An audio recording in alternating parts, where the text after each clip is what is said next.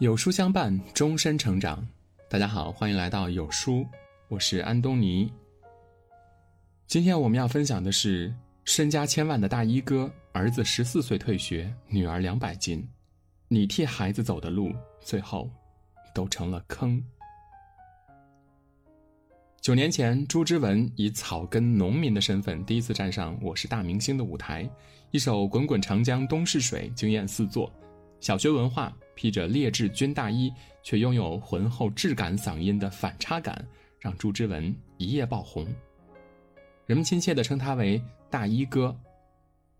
同年五月，大衣哥朱之文登上央视的星光大道，拿下粤赛冠军，从此人生开挂了，成了电视节目的常驻嘉宾，登春晚，在国家大剧院举行演唱会。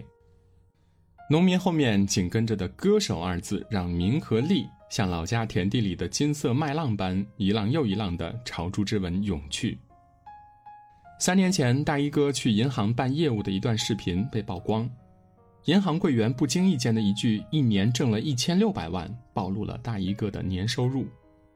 不论是彼时还是现在，这都是常人所不能及的一笔巨款。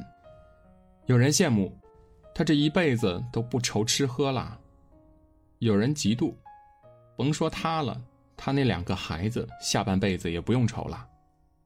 有人愤懑，唉，有的人就是会投胎赚这么多钱，他孩子以后快活着呢。若不是近期的几张曝光图，你根本不知道他的子女到底都活成了什么样。先看看朱之文的儿子小伟，在朱之文稍有名气之时，有记者去他家采访。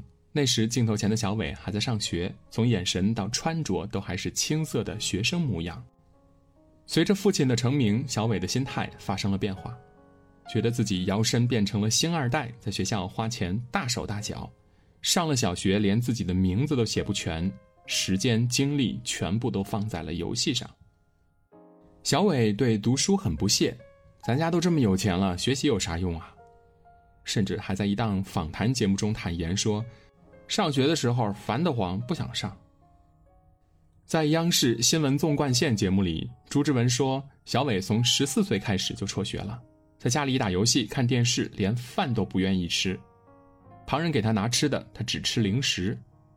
朱之文在家的时候，小伟就去学校；然而只要他有演出不在家，老婆就会打电话告诉朱之文，孩子不上了，又回来了。”给小伟请家教，然而连请两个家教，老师都不愿意去教。后来发展到托关系给小伟找学校，换了好几个学校都不愿意接收。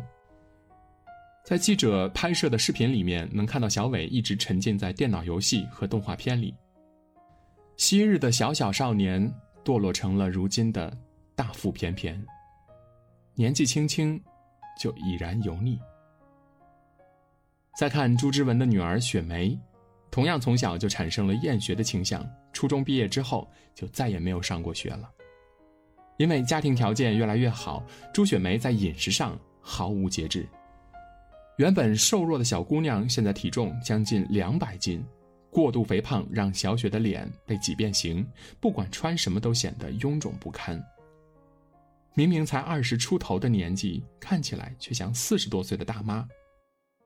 对于这些，大衣哥也是两手一摊。女孩子嘛，爱吃零食，平时运动少，容易发胖。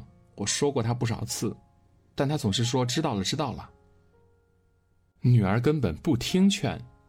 更令人难以接受的是，朱雪梅非常排斥工作，嫌超市干的活儿累，嫌去卫校学护士麻烦，扬言在家里吃的用的都好，为什么要出去受累啊？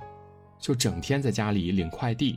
和买烤肠，在一次采访中，大衣哥还说，女儿十六岁那年，因为自己的粉丝进过传销组织，被坑了不少钱。明明在有了丰厚的物质条件后，孩子本该乘风破浪去读更好的学校，去见识更大的世面，去闯出一番作为。可大衣哥的两个孩子呢？儿子游手好闲，女儿好吃懒做，如今都沦落成了别人的笑柄。子女为什么会这样？从大衣哥的采访回答之中就能看出端倪。让儿子在家种地也可以，找个通情达理的媳妇儿，过完这一辈子就行了。女儿找个近点的婆家，以后就好了。话里话外都是对孩子现状的妥协和对有殷实家产替子女兜底的安逸。可名人总有过气的时候，钱也总有花完的时候。白驹过隙，一切荣誉和金钱都会成为过眼云烟，而不成器的孩子，足以成为家庭的定时炸弹。九年的时间，大衣哥赚足了噱头和金钱，却在一次又一次的选择性忽视下，让子女变成如今的模样。父母是孩子的引路人，人生这场马拉松，每个人都只能靠自己的双脚一步步走到头。那些你为孩子铺垫好的路，只会是短暂的平坦和安逸，越往后，越会生出危险的荆棘。而等到那个时候，你才会发现，你替孩子走过的路，都成了坑。或许还有人记得和大衣哥在同一舞台上走红的草帽姐徐桂花，同样是草根出身，以歌手身份走红，同样也有两个孩子。成名有钱后，草帽姐就把儿女送去了贵族学校，还请了专业的音乐老师辅导孩子。如今，两个孩子不仅学习成绩优异，还会演奏钢琴、二胡、葫芦丝、萨克斯等等乐器。十三岁的女儿从小就参加了很多培训班，苦练舞蹈和乐器，曾在二零一八年的波亚钢琴艺术节决赛拿到了二等奖的成绩，还作为中国学生代表之一参加了第八届中泰国际青少年艺术盛典文化交流活动。在泰国皇家大剧院表演中国的民乐二胡经典曲目《赛马》，博得满堂彩。对比大衣哥两个辍学在家啃老的孩子，更显得父母的眼界和远见的重要性。一时的轻松不代表一世的轻松，没有人能预见未来的发展。成长的每一个时间点，都是为了让孩子去探索生命的真实面貌。只有自己走过去。才能看到生活的全貌，才能感受到努力奋斗的意义所在。你大可以满足孩子吃穿用度方面的物质需求，可精神上，孩子早已一贫如洗。人们总说寒门难出贵子，可含的不是钱，而是父母的眼界和教育理念；贵的不是孩子能有多少赚钱的本事。而是独立的能力、朴素的品格和奋斗的精神。一味的给予和铺路，不过是变相的把孩子往火坑里推。读到这里，想提一个欣赏的父亲郭德纲。少年学习曲艺，七岁学习评书，九岁学习相声。郭德纲也是从一穷二白的底层小人物，靠自己吃尽百般苦头闯出来的相声大师。在那个相声无路、同行挤兑的年代，郭德纲自愿被关进橱窗展览四十八小时，来为生活谋出路。在闹市街头商场，当时作为相声演员的郭德纲也算是小有名气，能做这样的挑战，属实是放下了身段。一个睡袋，一个挂钟，几碗泡面和一本织毛衣的杂志，就是郭德纲的全部了。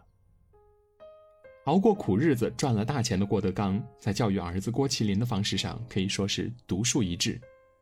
郭德纲的严是出了名的。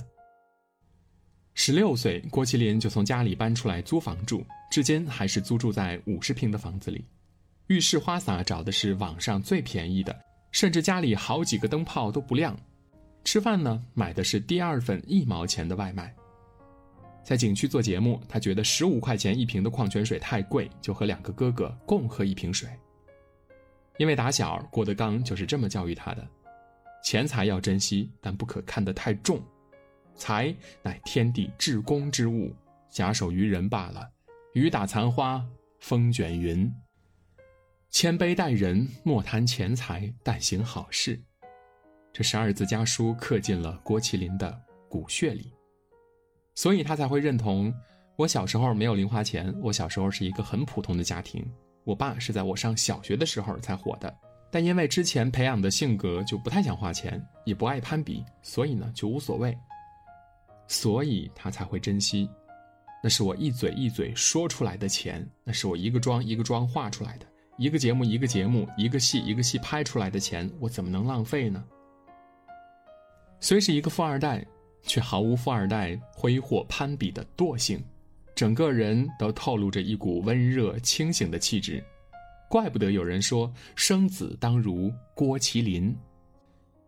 养孩子不容易，想把孩子养得品性纯良、积极向上更加不容易。这世界上没有一夜长大的孩子，只有慢慢独立，然后自己摸索、创造出良好生活的小大人儿。世界纷纷扰扰，注定不会一马平川。每个人未来都会面对各种各样的麻烦和压力。现在你为他代劳了，把地踩严实了，谁知道远方还藏着什么样的陷阱呢？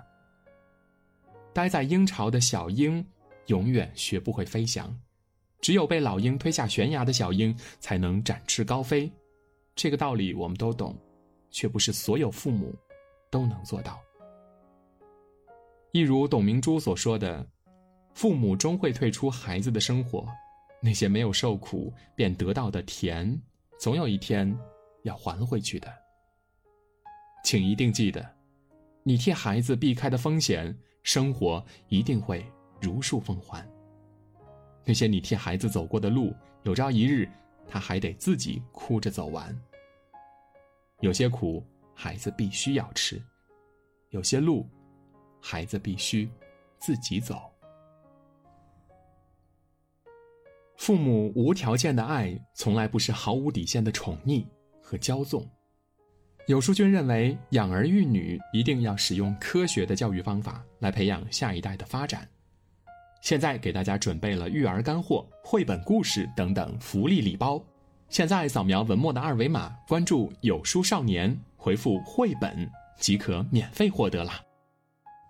听完今天的文章，有书君有件事情想跟大家说。